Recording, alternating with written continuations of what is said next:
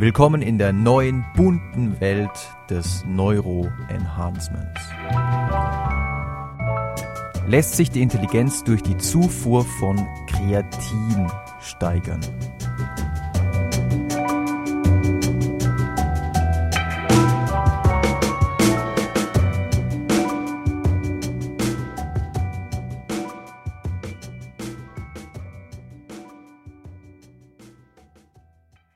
Die Überlegung klingt zunächst mal absolut plausibel.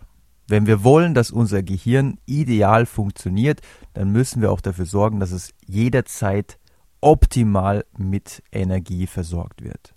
Schließlich ist unser Gehirn wirklich ein gigantischer Energiefresser. Obwohl es im Durchschnitt nur circa 2% unseres Körpergewichts ausmacht, verbraucht es circa 20% unserer insgesamt zur Verfügung stehenden Energie. Energie, das wisst ihr vielleicht noch aus dem Biologieunterricht, wird in unserem Körper immer dann frei, wenn aus Adenosin-Triphosphat, aus ATP unter Abspaltung einer Phosphorylgruppe Adenosin-Diphosphat entsteht. Also aus drei Phosphorylgruppen werden also nur noch zwei. Kreatin, genauer Kreatinphosphat, kann jetzt, indem es seine eigene Phosphorylgruppe an das ADP abgibt, dazu beitragen, dass auf relativ schnellem Wege, also vergleichsweise sehr schnellem Wege, aus ADP wieder das energiereiche ATP entstehen kann. Und das ist insbesondere bei hohen körperlichen, also 95 Prozent unseres im Körper vorhandenen Kreatins wird an die Skelettmuskulatur transportiert und dort auch gespeichert. Also vor allem bei hohen körperlichen Anstrengungen trägt dieser Mechanismus dazu bei, dass die Muskeln nicht so schnell ermüden. Daher wurde Kreatin bisher vor allem im Sportkontext eingesetzt und auch erforscht. Und zwar mit durchaus bemerkenswerten Ergebnissen. Also ich kann mich zum Beispiel noch an meine Schulzeit erinnern, als auf einmal die Jungs vom Sport-LK mit diesen Kreatindosen aufgetaucht sind, in denen also wirklich 500 Gramm von diesem weißen Pulver Kreatinmonohydrat drin waren. Und ich habe damals keinen Schimmer gehabt, was die da nehmen. Ich habe gedacht, die nehmen da irgendwas Verbotenes, weil nach einiger Zeit wurde aus doch relativ schlanken Jungs richtige Kisten. Und natürlich haben die auch viel Krafttraining gemacht, das ist natürlich unerlässlich, aber das Kreatin wird da bestimmt auch seinen Teil dazu beigetragen haben. Die Frage ist jetzt natürlich, ob das, was Kreatin für die Muskeln zu leisten imstande ist und was auch wirklich schon sehr gut erforscht ist, auch für die mentale Leistungsfähigkeit gilt. Und es scheint so zu sein, Dafür spricht zumindest eine Studie aus dem Jahr 2003, die aus forschungsmethodischer Sicht wirklich sehr gut durchgeführt wurde, dass zumindest eine bestimmte Personengruppe, die einen chronischen Mangel an Kreatin hat, weil sie eben zu wenig Kreatin mit der Nahrung aufnehmen. Man muss Kreatin nicht komplett mit der Nahrung aufnehmen. Jeden Tag synthetisiert unser Körper selbst ein bis zwei Gramm Kreatin aus den Aminosäuren Arginin, Glycin und Methionin. Aber ein Teil sollte eben doch über die Nahrung aufgenommen werden und Kreatin findet man vor allem in Fisch und in frischem Fleisch. Ein Kilogramm Fleisch enthält so circa zwei bis sieben Gramm. Das ist relativ unterschiedlich hängt auch davon ab, wie frisch das Fleisch ist. Also vor allem im frischen Fleisch, wenn es noch nicht großartig weiterverarbeitet wurde, gepökelt wurde oder geräuchert wurde, dann enthält Fleisch wirklich relativ viel Kreatin. Und wenn Kreatin also vor allem im Fleisch ist, dann kann man sich denken, welche Personengruppe etwas unterversorgt ist, nämlich natürlich die Vegetarier bzw. Veganer.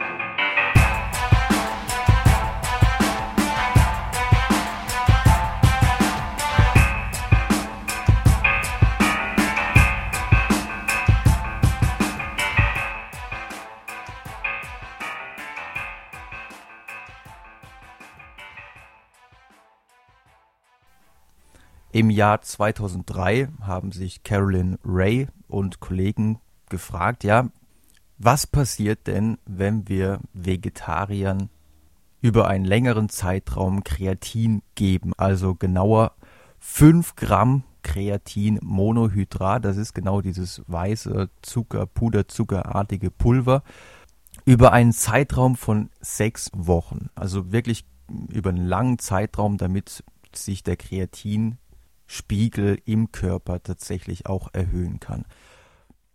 Natürlich hat man auch eine Kontrollgruppe gehabt, die haben über diesen Zeitraum einen Placebo-Stoff bekommen. Und natürlich war die Studie auch doppelblind, das heißt sowohl die Versuchsleiter als auch die Versuchsperson wussten nicht, wer sich jetzt in welcher Gruppe befindet. Und was die Studie wirklich sehr gut macht aus forschungsmethodischer Sicht, ist, dass man ein Crossover-Design verwendet hat. Das bedeutet, dass diejenigen, die zuerst in der Kreatingruppe waren, im zweiten Teil der Studie mit der Placebo-Gruppe über Kreuz tauschten. Das bedeutet, wer zuerst Kreatin bekommen hatte, bekam dann den Placebo-Stoff und umgekehrt. Die Ergebnisse dieser Studie sind wirklich wie gemalt. Also wenn ich mir Ergebnisse wünschen könnte als Versuchsleiter, dann würde ich mir solche Ergebnisse wünschen. Häufig hat man differenziert ausfallende Ergebnisse. In manchen Tests werden die Versuchspersonen besser, in, anderen nicht. Und wenn man Pech hat, werden sie sogar in manchen Tests schlechter. Und das muss man dann alles diskutieren und ähm, sinnvoll erklären können. In dieser Studie waren die Ergebnisse wirklich genauso, wie, sie, wie sich die Versuchsleiter das erträumt hatten. Denn es war so, dass nach sechs Wochen Einnahme von Kreatin beziehungsweise Placebo-Pulver waren die Vegetarier, die zuvor Kreatin eingenommen haben, wirklich deutlich besser. Das waren keine kleinen Effekte. In einem Intelligenztest, namentlich dem Raven-Test, also wirklich ein klassischer Test zur Messung des schlussfolgenden Denkens. Und sie waren auch noch besser in einer Arbeitsgedächtnisaufgabe, nämlich der sogenannten Digit Span Backwards Task. Also das ist wirklich eine klassische Arbeitsgedächtnisaufgabe, die wir hier auch schon das eine oder andere Mal kennengelernt haben. Man bekommt unterschiedliche Zahlen gesagt. 5, 2, 6, 8, 1, 5 und soll diese Zahlen sich merken und dann in umgekehrter Reihenfolge, also mit der letzten Zahl beginnend, wiedergeben. Also in dem Fall wäre es 5, 1 und so weiter. Mein Arbeitsgedächtnis ist anscheinend auch ausbaufähig. Jedenfalls konnten die Versuchspersonen sich auch in dieser Aufgabe verbessern und dann ging das Experiment in die nächste Phase. Ähm, für sechs Wochen sollten die Versuchspersonen jetzt mal gar nichts nehmen. Sechs Wochen wurde als geeigneter Wash-out-Zeitraum angesehen. Also in der Zeit sollte Kreatin aus dem Körper rausgewaschen werden, um wieder auf das Basisniveau zu kommen. Und dann wurden die Versuchspersonen wieder getestet und man konnte tatsächlich beobachten, dass die, die zuvor Kreatin äh, genommen hatten und die sich dadurch auch verbessert hatten, dass die nach diesen sechs Wochen wieder schlechter geworden waren. Und wie schon angedeutet, wurde jetzt über Kreuz gewechselt. Das heißt, über sechs Wochen hinweg nahm jetzt die vorherige Placebo-Gruppe Kreatin und die vorherige Kreatingruppe bekam das Placebo-Mittel.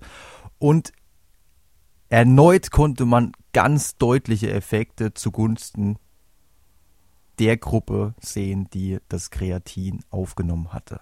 Das heißt, man hat hier innerhalb einer Studie schon die Ergebnisse repliziert, was natürlich aus forschungsmethodischer Sicht sehr, sehr wertvoll ist. Und die Ergebnisse, wie gesagt, sind wirklich traumhaft schön. Es waren sehr große Effekte, die also tatsächlich nahelegen, dass bei Vegetariern, weil sie eventuell was Kreatin angeht, etwas unterversorgt sind, Kreatin tatsächlich die geistige Leistungsfähigkeit steigern könnte.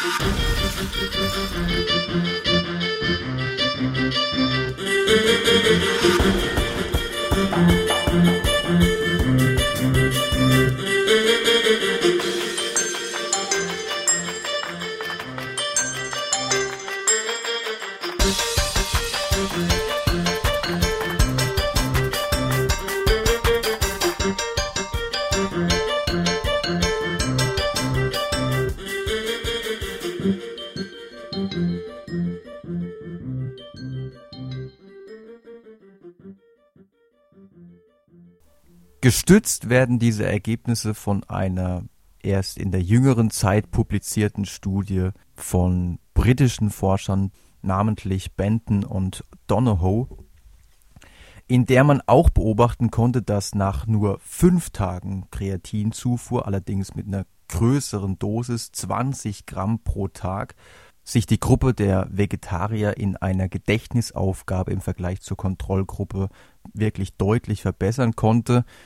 Also es war eine klassische Gedächtnisaufgabe. Man bekommt 30 Wörter genannt und soll dann so viele wie möglich davon wiedergeben. Das Interessante an dieser Studie war, dass man nicht nur den Effekt von Kreatin auf Vegetarier untersucht hatte, sondern auch den Effekt auf Omnivoren, also auf Leute, die wirklich Allesfresser sind.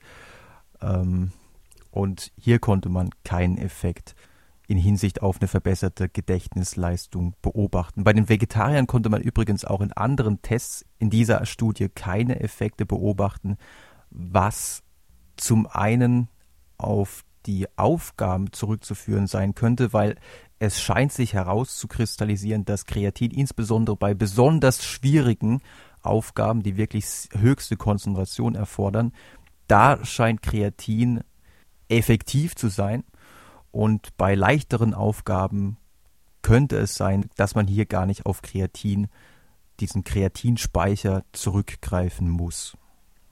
Zum anderen muss man auch ganz klar sagen, dass hier die Dosis an Kreatin natürlich eine andere war als in der vorhergehenden Studie, in der man ja über sechs Wochen jeden Tag fünf Gramm verabreicht hatte. Und in dieser Studie waren es ja nur in Anführungsstriche fünf Tage a 20 Gramm. Für den Nicht-Vegetarier muss man zum jetzigen Zeitpunkt sagen, scheint die Kreatinzufuhr nicht lohnend zu sein. Also es gibt auch eine Studie, in der man über sechs Wochen circa 2,2 Gramm, was natürlich deutlich weniger ist als 5 Gramm. Also es könnte auch daran liegen, dass man zu wenig verabreicht hat. Aber in dieser Studie, in der man über sechs Wochen 2,2 Gramm pro Tag verabreicht hat, konnte man keine Effekte bei nicht-Vegetariern beobachten. Also beim normalen hin und wieder Fleisch essenden Bürger scheint äh, es keinen Grund zu geben, irgendwie zusätzlich Kreatin zuzuführen. Insgesamt muss ich sagen, bin ich doch ein bisschen überrascht, wie wenig Studien es bisher zu diesem Thema gibt, obwohl doch diese erste Studie aus dem Jahr 2003, also vergleichsweise Effekte findet man bisher bei keinem anderen Nahrungsergänzungsmittel, bei keinem anderen Stoff, den man aufnehmen kann. Und deswegen bin ich ein bisschen überrascht, dass hier noch nicht allzu viele Studien vorliegen, was vielleicht darauf zurückzuführen ist, dass Kreatin für die Pharmaindustrie gar nicht, nicht allzu interessant ist, weil man es ja mittlerweile schon für einen Spottpreis ähm, bekommen kann. Also ein Kilo Kreatin. Natürlich muss man aufpassen, dass es wirklich reines Kreatin ist, sonst sind, äh, gibt es durchaus gesundheitliche Bedenken. Aber ein Kilo Kreatin kriegt man wirklich für, was weiß ich, 10 Euro oder sogar noch günstiger mittlerweile. Und im Vergleich zu anderen Stoffen muss man sagen, scheint Kreatin zum jetzigen Zeitpunkt insbesondere auf kurzfristige und mittelfristige Sicht relativ bedenkenlos angewendet werden zu können. Also es gab mal eine Zeit lang die Befürchtung, dass es sich negativ auf die Nieren, weil es eben dort auch zu einem Großteil umgesetzt wird, oder auf die Leber auswirken könne. Aber in neueren Studien hat sich das eigentlich nicht bewahrheitet und die auch manchmal berichteten Blähungen oder der Durchfall kommen dann doch meistens eher von dem Fruchtsaft, mit dem man das Kreatin häufig einnimmt. Halten wir also fest, Im Vergleich zu anderen Stoffen, wir werden noch den einen oder anderen in den nächsten Episoden besprechen, ließen sich für Kreatin die bisher wirklich größten Effekte hinsichtlich einer Steigerung der Intelligenz allerdings nur bei Vegetariern beobachten. Für den Normalbürger, und das gilt auch für die meisten beworbenen sogenannten Neuroenhancer, für den Normalbürger sind die Effekte eher zu vernachlässigen, denn unser Gehirnstoffwechsel ist in der Regel schon relativ optimal ausbalanciert. Und einen Nachteil haben diese ganzen Stoffe natürlich, ähm, abgesehen von ethischen Bedenken, die man auch haben kann. Die meisten haben Nebenwirkungen. Die Langzeitfolgen auf den Normalbürger sind noch nicht erforscht. Und im Vergleich zum Beispiel zum kognitiven Training ist, die, ist der Effekt natürlich nur für die Dauer der Einnahme das hat man ja auch in dem Experiment gesehen. Nach der sogenannten Washout-Phase war kein Effekt mehr zu beobachten.